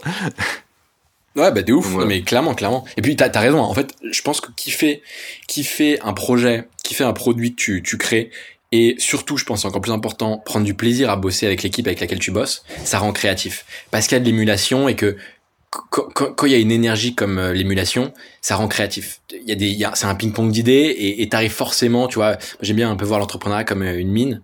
Euh, et en fait, faut taper jusqu'à ce que tu trouves une pépite d'or, mais faut taper parfois longtemps. Et, euh, et, et en fait, prendre du plaisir, ça te rend créatif et ça te permet d'aller plus rapidement trouver cette, euh, cette pépite. Ouais, en tout cas, pas perdre espoir, quoi. Ça me fait penser un peu, il y a une image qui tourne sur internet comme ça où tu vois un mec euh, qui creuse 2 euh, ah cm, il trouve un petit diamant, et le mec d'à côté, ça fait euh, un mètre qui creuse, et en fait, tu vois que sous lui, il y a un ah diamant énorme, mais comme il voit son pote trouver un petit diamant, il abandonne, il va creuser ailleurs. Je vois, je vois. Ouais, ouais ok, je vois. si tu m'as fait penser à ça quand t'as dit ça. Très drôle, bien vu. Très bonne image. Euh, ok, et eh bien euh, du coup là on, est fait, on a avancé pas mal sur donc euh, les projets que tu as actuellement et sur le MRR que tu fais. Euh, donc on a un peu refait toute l'histoire, c'est pas mal. On a parlé des projets qui ont fail, je pense qu'on peut attaquer la deuxième partie. Euh, c'est quoi les, les, les, objectifs actuellement de The Secret Company? Donc tu en as parlé un petit peu, mais, mais dans, à l'avenir, tu veux continuer à faire toujours le même nombre de projets, tu veux faire grossir ça? C'est quoi l'objectif le, un peu? Ouais, mais je, vais être franc, euh, je sais pas du tout. Euh, franchement, la, la, la, boîte à 7 mois, euh, on, a compris que très récemment à quel jeu on jouait. Euh, tu vois, là, on commence à avoir nos premiers succès, mais maintenant, faut, faut arriver à structurer cette croissance. Euh, on, on, dit que le modèle, c'est de créer 5 entreprises par an. Peut-être que ce sera plus. Peut-être qu'aussi la deuxième année, on va décider de doublement miser sur les projets qui fonctionnent et, euh, et donc euh, d'intensifier là-dessus parce que parce qu'il y a du market fit, il y a l'attraction. Euh, on sait pas du tout honnêtement. Euh, donc ça va ça va se décanter, je pense, au retour de l'été. Maintenant, tu vois, on a quand même d'autres projets qui sont en cours de, de lancement. On a un studio qui développe des applications Shopify pour les e-commerçants qui s'appelle Castor Studio. Donc le nom de domaine c'est Castor avec un K mais point studio. C'est pas .fr c'est point studio et euh, et donc ça tu vois là, là on lance on, on avait une stratégie c'est d'attendre d'avoir trois applications pour, pour, pour arriver sur le marché et vraiment commencer à distribuer, pour paraître sérieux dans les grandes lignes. Et là, tu vois, on a notre troisième application qui est qui, qui vient d'être terminée, d'être développée. Donc là, on a aussi ça euh, ces prochains mois à, craquer de la distribution sur les applications Shopify et d'aider les e-commerçants à améliorer leur taux de conversion et, euh, et gagner plus de temps. Et euh, donc on a ça. Après, on en a d'autres. Hein. tu vois, là, on a un truc qui s'appelle goalnextdoor.com où l'idée c'est c'est de se dire ça c'est plus un pas opportuniste, mais tu vois, c'est une idée que j'ai eue pendant le, la crise du Covid. Je me suis dit, il y a énormément de potes en ce moment qui soit expérimentent le chômage partiel, soit euh, bah, savent pas quoi faire, soit euh, se posent un peu des questions sur leur avenir. Beaucoup qui aussi découvrent le remote et qui se disent bah attends mais moi je vais peut-être me lancer en freelance et proposer à mon employeur finalement de bosser en freelance en remote au retour du à la fin de, de cette crise. Et en fait je me dis que là il y il y a une tendance de marché qui fait que tout le monde a envie d'être freelance, il y en a certains qui galèrent et qui cherchent un complément de revenus, d'autres qui vraiment ont besoin d'argent, et qu'en fait, il y a des boîtes qui, euh, forcément, même si c'est la minorité du marché, bénéficient de cette, euh, de cette, euh, de cette crise, et donc qui sont écroulés sous une croissance qu'ils n'arrivent pas à maîtriser. Il y en a, je l'ai vu, je l'ai vu, tu vois, même moi, je l'ai, je l'ai vécu. Et, du coup, ces boîtes-là, elles ont besoin de structurer leur croissance et de se développer. Et donc, il y a, y a la place pour créer une sorte de plateforme de freelancing des sales, où en gros, des, des, des, gens qui ont du temps ont envie de rentabiliser ce temps et vont chercher un complément de revenu en aidant des boîtes qui sont en croissance. Euh, et en fait, en allant chercher ce truc qui s'appelle Gold Next Door, c'est arriver à prendre son réseau autour de soi et, euh, et trouver des clients pour ces boîtes-là, les aider au début en freelance. Et après, si, si les gens dealent entre eux et, et, et que ça crée des emplois, on sera hyper content. Mais donc, pour euh, répondre. c'est vrai que c'est un des trucs qui, qui est pas du tout, qui est pas du tout fait, le, le, freelancing sur les sales. J'ai ben en fait, entendu parler je pense que ça s'explique parce que ben, y en a, moi j'ai vu beaucoup de boîtes le tester, euh, beaucoup qui se sont mangés les dents pour plein de raisons. Tu vois, je pense que c'est un peu comme Airbnb, c'est-à-dire que il y en a plein qui l'ont testé avant et Airbnb a réussi. Je pense qu'il y a une part de chance. Je sais pas si on le craquera, on va tenter notre chance j'ai deux trois intuitions sur pourquoi j'ai vu d'autres euh, pas réussir. C'est pas dit qu'on réussisse non plus, mais on va tenter notre chance. Euh, ça c'est Charles qui est le euh, Charles Couturier qui est le CEO de, de ce projet-là, euh, ce qui lui est un, un, un jeune sales aussi. Et il y a aussi un truc, c'est que tu vois, le métier de sales c'est valorisé que depuis récemment. Tu vois, on dit à tout le monde apprenez à coder. Moi j'ai envie aussi de dire aux gens apprenez à vendre. C'est c'est un vrai art de vendre. C'est un vrai art qui est pas assez enseigné. Et je pense que le métier de sales est en train de se redorer son blason depuis quelques années mais euh, c'est moi je suis persuadé qu'il y a un sorte d'Airbnb Airbnb des sales freelance qui va arriver dans les prochaines années. Mais euh, j'espère que ce sera nous qui le créons avec Gold Next Door, je sais pas. Je te vois arriver, tu veux faire les Airbnb de tout en fait. non, non, mais c'est des, des, métaphores, c'est pour que les gens comprennent. Mais c'est juste en gros créer euh, créer une plateforme où euh, où en fait tu démocratises le freelancing et notamment sales. Parce que ça a été fait sur les ingénieurs, donc tu peux le faire sur les sales, j'en suis sûr. Mais clairement, euh, euh, pour le coup, euh, moi je suis dans une startup du coup qui est pas encore, tu vois, unicorn. Je sais même pas si c'est ce qu'on veut, bref. mais on a fait rentrer des sales et on les a pris sur un modèle freelance, quoi, à la commission uniquement, quoi. Parce Après, que clairement, au début, au début, tu sais pas. Ouais, c'est sûr. C'est sûr. Mais ça, tu vois, la dérive où il faut faire attention, et nous, c'est pour ça qu'on on, on, insiste sur le, avec Goldnexor sur la, le complément de revenu, c'est que payer des gens uniquement au succès sans un fixe, même si c'est un, fixe faible, en vrai, c'est border. On va pas se mentir, c'est border. Parce qu'il faut que les gens soient excellents. Enfin, on, on, préfère bien payer les gens, on va pas se mentir. Et, euh, et, et du coup, j'insiste sur le fait que je pense que c'est un complément de revenu. Et je sais très bien que passer 1000 euh, ou 2000 euros de complément de revenu par mois, c'est euh, c'est ces vendeurs freelance qui, seront qui bosseront avec nous sur Gold Next Door. Je sais très bien qu'ils vont se barrer et c'est pas un souci, avec grand plaisir. Oui, oui, oui, clairement.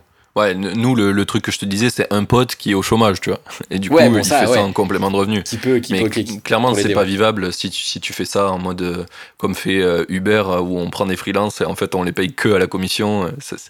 Il y a un problème de rapidement de respect des gens. ouais, ouais, ouais, non, c'est, ce modèle-là, j'y crois pas pour trucs, De trucs intrinsèques, ouais. Mais ouais, effectivement, en complément de revenu, c'est un. Je pense que c'est vraiment quelque chose qui est qui apporte de la valeur et puis pour l'avoir vécu, euh, moi j'ai bossé à une boîte qui, était à The Family d'ailleurs, ça, s'appelle You2You. Et euh, c'était euh, monsieur tout le monde fait la livraison euh, proche de chez lui en complément de revenu, tu vois.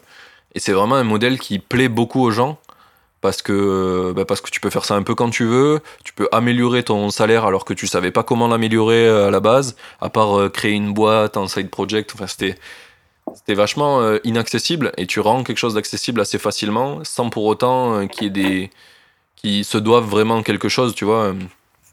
Tu le fais, ça marche. Tu le fais pas, ça, enfin, tu le fais, ça marche pas. C'est pas très grave, tu vois. C'est pour les deux, c'est du complément en fait. Grave, euh, c'est sûr. C'est pour ça que je pense qu'un un des moyens de craquer, euh, enfin, moi c'est mes hypothèses, mais un, des moyens de craquer ce, ce, ce projet-là, Déjà, c'est pas penser justement que tu vas faire le Uber, euh, payer que les gens la commission. Faut que le modèle il évolue au fil du temps en fonction du succès de la plateforme. Et en plus de ça, il faut surtout proposer beaucoup plus que juste des mises en relation avec des entreprises qui cherchent des sales freelance. C'est vraiment de former les gens à la vente. Euh, c'est de leur donner des outils qui leur facilite la vente et c'est de créer une vraie communauté derrière où en fait les bah, créer une communauté de freelance sales. Je pense que moi en tout cas c'est les trucs sur, sur lesquels je mise avec Charles. Euh, vraiment on, va essayer de craquer dans ce sens-là le marché. On va voir si ça fonctionne. Je te dirai dans dans six mois un an. Stylé, on, fera on fera un épisode V2 avec plaisir, avec plaisir. Améliorer, améliorer. Mais euh, ça fait écho un peu ce que tu parles à ce que j'ai vécu moi à Comet.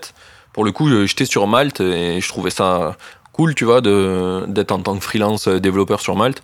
Mais, euh, mais sans plus, tu vois, j'ai l'impression d'avoir euh, un endroit où je peux me vendre, mais, mais sans réel feedback. Et en fait, euh, la grosse différence que j'ai vécue, c'est Comet, où quand j'ai été dans, dans Comet, ben là, tu as vraiment une notion de communauté. Tu peux échanger avec des mecs en fait, qui sont comme toi, tu plus tout seul.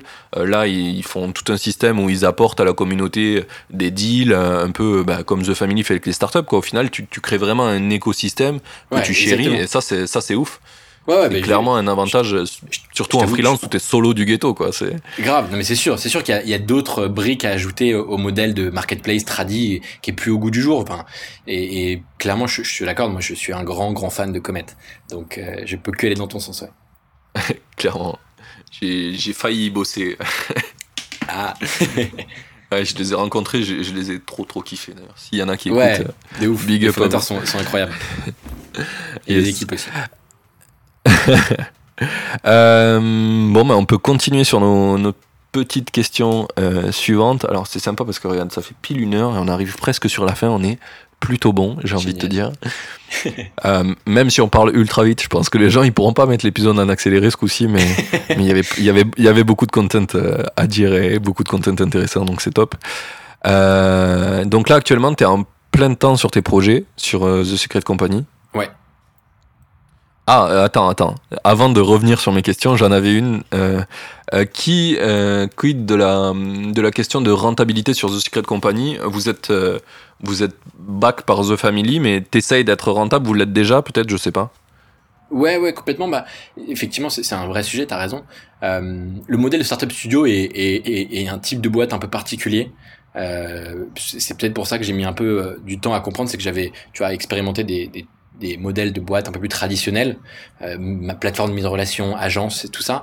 Là, j'ai mis du temps à comprendre ce modèle. C'est euh, globalement, euh, enfin structurellement, c'est un, un petit fonds d'investissement, sauf qu'à la place de, de donner de l'argent, tu vends à la fois bah, ton temps, ton cerveau, ta créativité, ton énergie, du réseau euh, et parfois un peu d'argent dans certains dans certains cas.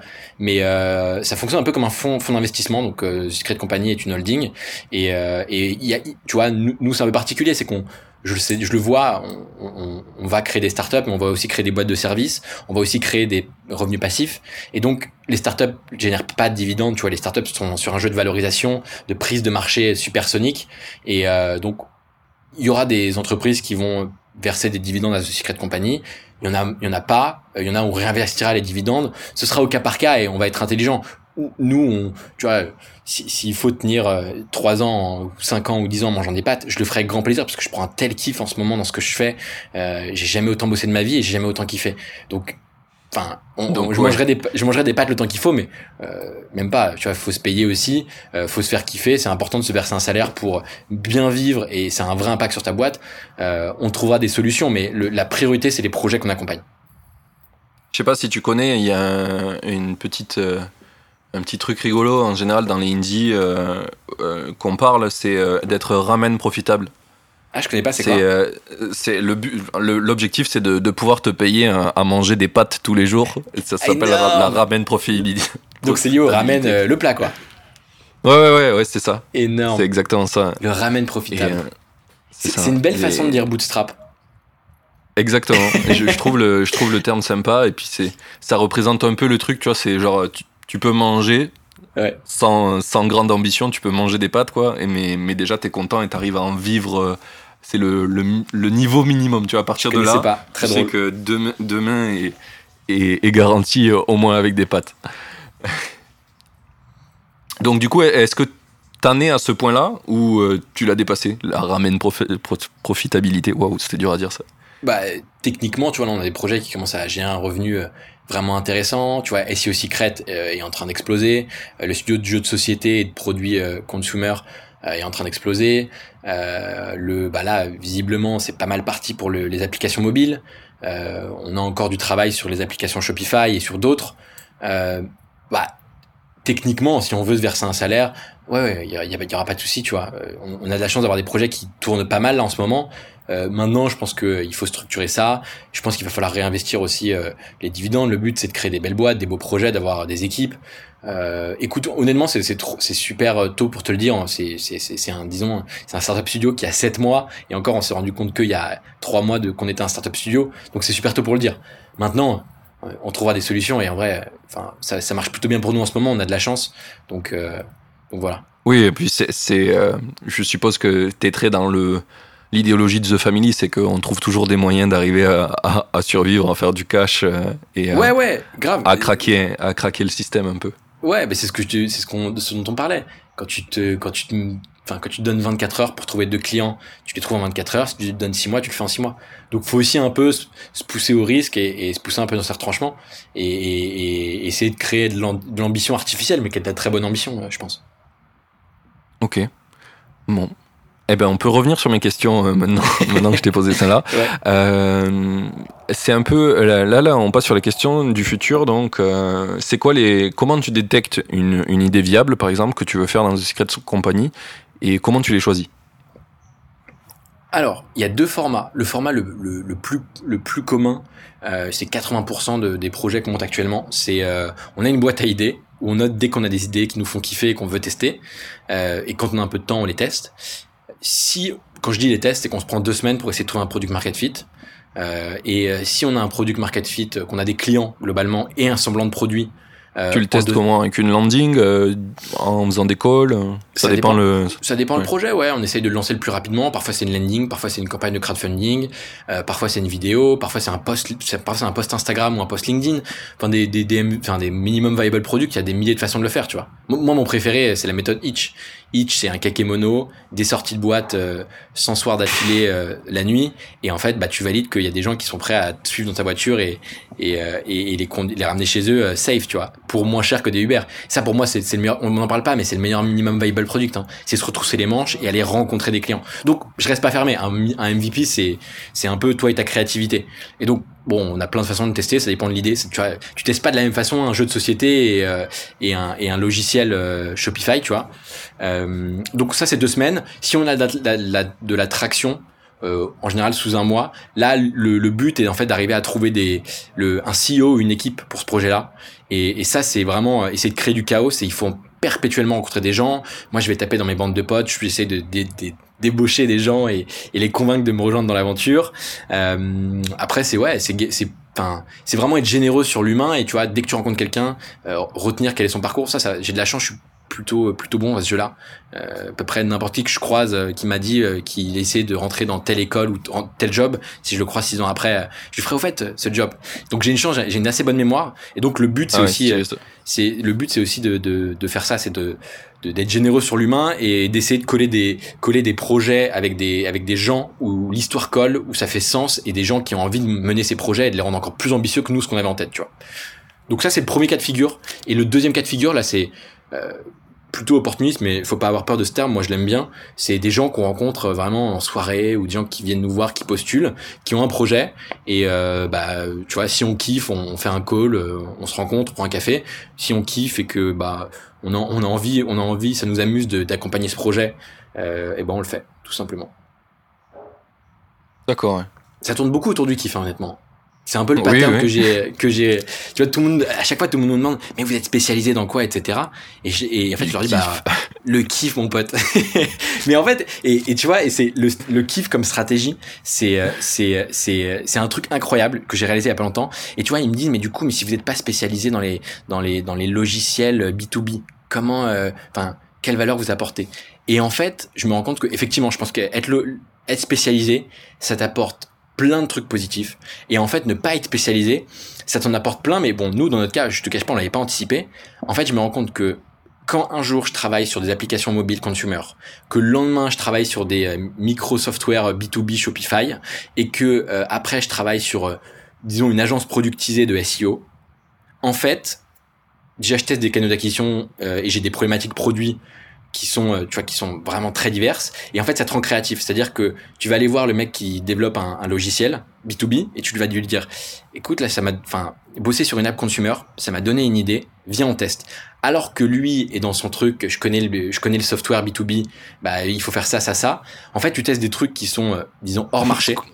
On revient à ce qu'on disait tout autour du début c'est que tu as cassé les silos en fait ouais, exactement, exactement. Et, et euh, alors il y a des, il y a des, il doit y avoir des effets négatifs, hein, mais il y a pour moi beaucoup plus de bénéfices. Et en fait, on, le, le but est vraiment de créer de l'inertie et de faire passer l'info, faire que les gens se rencontrent. Que moi, je connecte des gens à longueur de journée, c'est, c'est, c'est, c'est, c'est, ouf. Tu vois, les gens, ils ont rien à voir. Euh, autant de la personnalité que le business sur lequel ils travaillent. Je les connecte, ils me rappellent une heure après, ils me disent c'est incroyable, j'ai appris trop de trucs, faut qu'on teste ça, ça, ça, ça, ça, tu vois. Et c'est, elle est là la valeur en vrai, elle est là, je pense. Ok. Euh, tout à l'heure, tu m'as fait penser à un truc. Euh, je sais pas si tu as écouté l'épisode avec Guillaume Moubèche. J'en ai écouté quelques-uns de toi, pas encore de Guillaume Moubèche, je te cache pas. Bah, tu, peux, euh, tu peux l'écouter et tu vas voir que je pense que vous êtes fait pour être potes parce que c'est ah exactement ce qu'il dit mot pour mot. Il dit Moi, ce qui me motive, c'est le kiff. Et il répète ah, tout le long de l'épisode. Mais tu sais quoi, je, ne le connais pas, je vais lui envoyer un message. Un message dès qu'on a terminé le podcast. Tu peux lui dire Toi aussi, t'es un kiffeur, il va direct. Avec plaisir, ouais. Il est à Paris Ouais, il est à Paris, il a Station F. Il a Station F et. Euh, yes, plutôt intéressant. Ouais, là, pour le coup, les zooms, c'est plutôt le, le, bon timing. Mais, euh, mais euh, ouais, il, il, fait ce genre de, de petits projets dans son. Il a, on va dire, c'est, je pense que sa boîte, l'Empod, c'est un peu un genre de startup studio à lui-même, tu vois. Mais que sur une certaine verticale, tu vois. Il est beaucoup moins éparpillé euh, sur plein de sujets que toi. Ok. Mais bah, euh, il fait ça pour lui-même. Merci pour le tuyau. Avec plaisir, je vais le contacter. pas de problème. Pas de problème. Euh, du coup, du coup, du coup, sur les projets futurs, est-ce que tu peux me, parler un petit peu des projets futurs de, de ce Secret Company? Alors là, sur les. Je, crois, je, crois, que tu en as abordé quelques-uns déjà, mais on peut, on peut refaire un tour. Euh. Les six que j'ai abordé avec toi, les six projets, euh, là, je pense que déjà sur les jusqu'à l'été, sur les trois prochains mois, euh, on va essayer d'arriver, même si c'est quasiment impossible, de structurer la croissance. T'es toujours un peu esclave de la croissance, mais essayer de structurer les boîtes. voilà, donc ça, ça, va être vraiment, vraiment se concentrer et être très focus sur ces projets-là. Et et on verra à la rentrée. Mais je pense que je pense qu'à la rentrée il y aura d'autres challenges. Je t'avoue, je les connais pas. On aura peut-être d'autres idées qui nous seront venues. On va peut-être décider euh, de, de, se fermer pendant un an et euh, de, de se concentrer sur les sur les projets actuels parce que on, a eu des belles réussites et qu'on veut double down. Franchement, je sais pas. Honnêtement, euh, ce serait mentir que de dire qu'il y a un plan. Il y a vraiment pas de plan ou en tout cas, c'est vraiment semaine après semaine en ce moment agir dans le chaos. C'est franchement c'est un des trucs qui me parle vraiment aussi pas faire euh, trop de plans sur la comète et genre agir au jour le jour avec les événements. Ouais, surtout en ce moment. Euh, ouais, ouais, clairement. clairement en ce moment, enfin, celui qui dit qu'il sait prédire, l'avenir, on sait même pas si on va sortir dans 10 jours. Donc, celui qui dit qu'il sait prédire l'avenir, c'est un menteur, enfin. Ouais, mais clairement, c'est un truc que j'ai jamais compris quand, euh, quand tu vas voir, genre, la BPI le font moins, mais avant, tous les, tous les, toutes les, les aides que tu pouvais avoir d'État et tout, ils te disent, bah vas-y, fais-moi un prévisionnaire sur 3 ans ou 50. Mais attends, mec, euh, ça fait deux mois qu'on fait le projet. Quoi C'est clair. C'est clair, je suis d'accord. Mec, on va te prévoir des choses qui, qui n'arriveront jamais, c'est sûr. c'est souvent ce qui se passe. Hein. Tu, tu mets des chiffres hasardeux dans des cases, tout le monde est content, tu livres ton Excel et, et euh, c'est la loterie, t'as une chance sur deux de prendre ton prêt. Mais euh, le problème, c'est que la première fois que tu fais l'exercice, en fait, tu passes un mois dessus. Et après, tu te rends compte que t'as été con et t'aurais pu passer quatre heures dessus et t'étais large. Ah, j'ai jamais fait, je t'avoue, mais je te, je te, crois pour le coup. Ah ouais, ouais si, si, clairement. Euh, et, un des, des, gros échecs qui m'a pas appris grand chose, à, part euh, le fait que, effectivement, ce truc ne servait à rien. C'est. Voilà. Euh, bon, mais je pense qu'on a un peu fait le tour de, de tous tes projets là et de, de, de, tout ce qui se passe dans dans le tout. Ouais, ouais, clairement, euh, c'était dense, hein, c'était dense. Tu fais un max de trucs. Hein, en ouais, en ce moment, c'est les journées sont, sont bien combles, mais euh, franchement, on s'éclate. Ça commence à payer, donc euh, c'est un plaisir. Et, et j'espère que j'ai encore plus bossé ces prochains mois.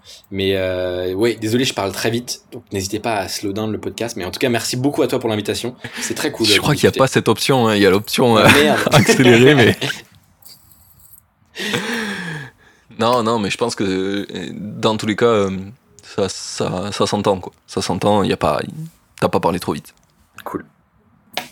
Et c'était cool. Merci pour ça. Ben, on, va, on va enchaîner sur mes trois petites euh, dernières questions qui ah. clôturent notre épisode. Allez, j'adore, j'adore c'est pour moi, c'est, quand j'écoute des podcasts, c'est la partie que je cherche. C'est les, les petits trucs qui sont, tu vois, digestes, vraiment actionnables.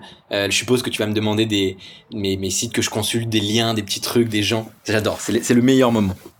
c'est ça. le, bah, la première des questions, c'est qu'est-ce que tu aurais aimé qu'on te dise avant que tu te lances euh, dans les projets entrepreneuriaux, tout, tout, ce que tu as, fait, on va dire, en side project en entrepreneuriat? J'aurais vraiment aimé qu'on me dise, euh, ou en tout cas mieux le comprendre, parce que je pense qu'on a pu me le dire, mais j'avais peut-être pas écouté, euh, que le temps c'est rare et, et en fait il faut il faut, euh, il faut s'obliger à, il faut, il faut s'obliger en fait à, à se mettre des objectifs euh, au début euh, par 48 heures, par 24 heures, puis par semaine. Mais il faut vraiment arriver à compresser cette, cette, cette, cette courbe de temps et, et pour le coup, parce que parce que ça passe vite, qu'on peut passer parfois six mois à faire des trucs qui servent à rien. Et il faut être, en fait, il faut se voir un peu comme un sportif de haut niveau, tu vois. Euh, il faut aller à l'entraînement tous les jours. Il faut pas se mentir. Et quand tu t'entraînes, c'est que tu fais des trucs qui sont parfois un peu désagréables. Tu, tu transpires, mais euh, il faut, il faut, il faut se faire, il faut, se faire violence en fait.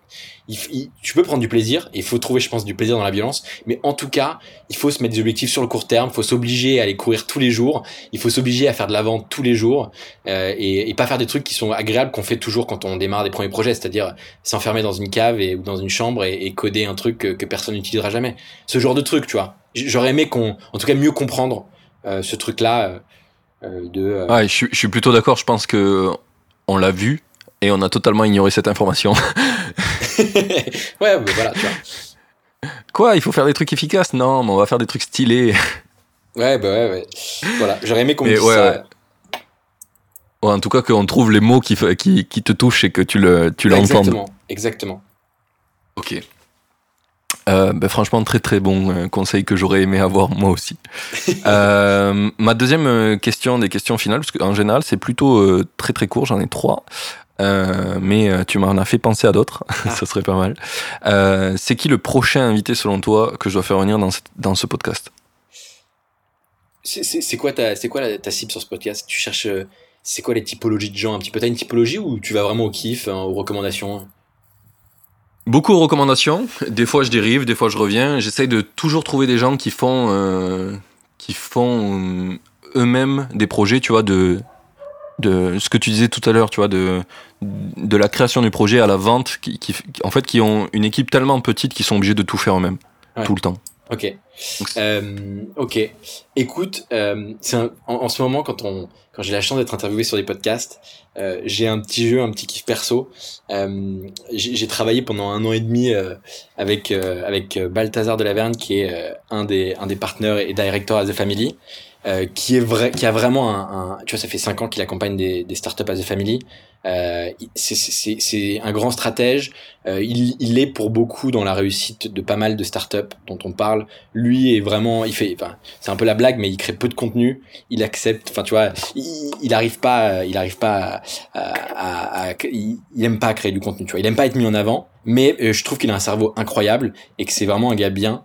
Euh, et du coup, euh, en ce moment, mon petit jeu, c'est dès que je vais sur un podcast et qu'on me demande de recommander quelqu'un, comme je sais que c'est pas un exercice agréable pour lui, mais qui passe sa journée à dire des trucs aux entrepreneurs, euh, les conseiller sur des trucs désagréables, c'est un, c'est un peu mon petit kiff ma petite revanche. Et du coup je le recommande. Tu vas tu vas vraiment te régaler. Il a un savoir incroyable. Yes, je le connais du coup, mais je l'ai croisé dans les startups où j'ai bossé qui était The Family. il nous a suivis et il est fabuleux, t'as raison et j'y avais pas pensé, du coup je vais le rajouter dans, le, dans ma, ma checklist. T'as raison. Trop cool. Euh, ben merci pour ça, parce que, parce que je pense que ça va vraiment être un, truc intéressant s'il accepte. on poussera pour, on poussera pour. on poussera, ouais. Ok, cool. Euh, bah, du coup, la, la, dernière des questions, c'est euh, où c'est qu'on envoie les gens qui veulent te suivre? Ça, ça sera dans la description de l'épisode et euh, bah, aussi il y a l'audio, forcément. Bah, si les gens veulent se marrer sur mon Instagram, euh, J'essaye de faire rire les gens un petit peu avec mes stories, donc c'est blondie avec un y point insta. Sinon, euh, je suis pas mal sur LinkedIn. Euh, donc pour tout ce qui est pro, les projets, les lancements, etc. Donc euh, Maxime Blondel sur LinkedIn. Et, euh, et s'ils veulent qu'on discute de The Secret Company, ils m'envoient un mail blondie avec un y secretcompany.co. Et, et voilà, je suis assez facilement trouvable. Je réponds à tout le monde. Donc n'hésitez pas. Parfait. Parfait, je pense que ça sera pas mal. Moi, personnellement, je conseillerais l'Instagram. je, te trouve, je te trouve fabuleux dessus. ça fait plaisir. C'est récompensé, ça fait plaisir. Et ben voilà, on a, on a fait le tour de, de notre épisode là. Euh, en général, je- les, ce que tu as dit tout à l'heure, euh, des questions sur les lectures, etc., ça vient dans le, ça vient dans l'épisode s'il y en a, si vraiment c'est impactant, tu vois, par rapport à notre sujet. J'aime pas, j'aime pas trop demander des choses qui sont, euh, hors contexte. Peut-être, euh, peut-être je pourrais euh, en trouver, mais en tout cas, j'ai pas trouvé la question qui me plaît encore. Euh, mais, mais du coup, c'est cool, tu vas, tu vas m'y faire réflé- réfléchir aussi. Et puis voilà, on va pouvoir se dire euh, au revoir. Ben, merci pour l'invitation. C'était cool de discuter avec toi. Et, et bon courage pour ton podcast qui est chambé. Yes, merci beaucoup. C'était vraiment charmé de t'avoir dans l'épisode. On a un peu galéré à, à savoir, Ouais, mais, mais c'était vraiment cool et ça valait le coup. Merci. Salut. Trop cool. Merci mec, salut. Ça y est, l'épisode est fini. J'espère que t'as kiffé autant que moi. Merci d'avoir écouté, merci à l'invité d'avoir pris le temps de venir. Et à dans deux semaines pour le prochain. Belle journée à toi.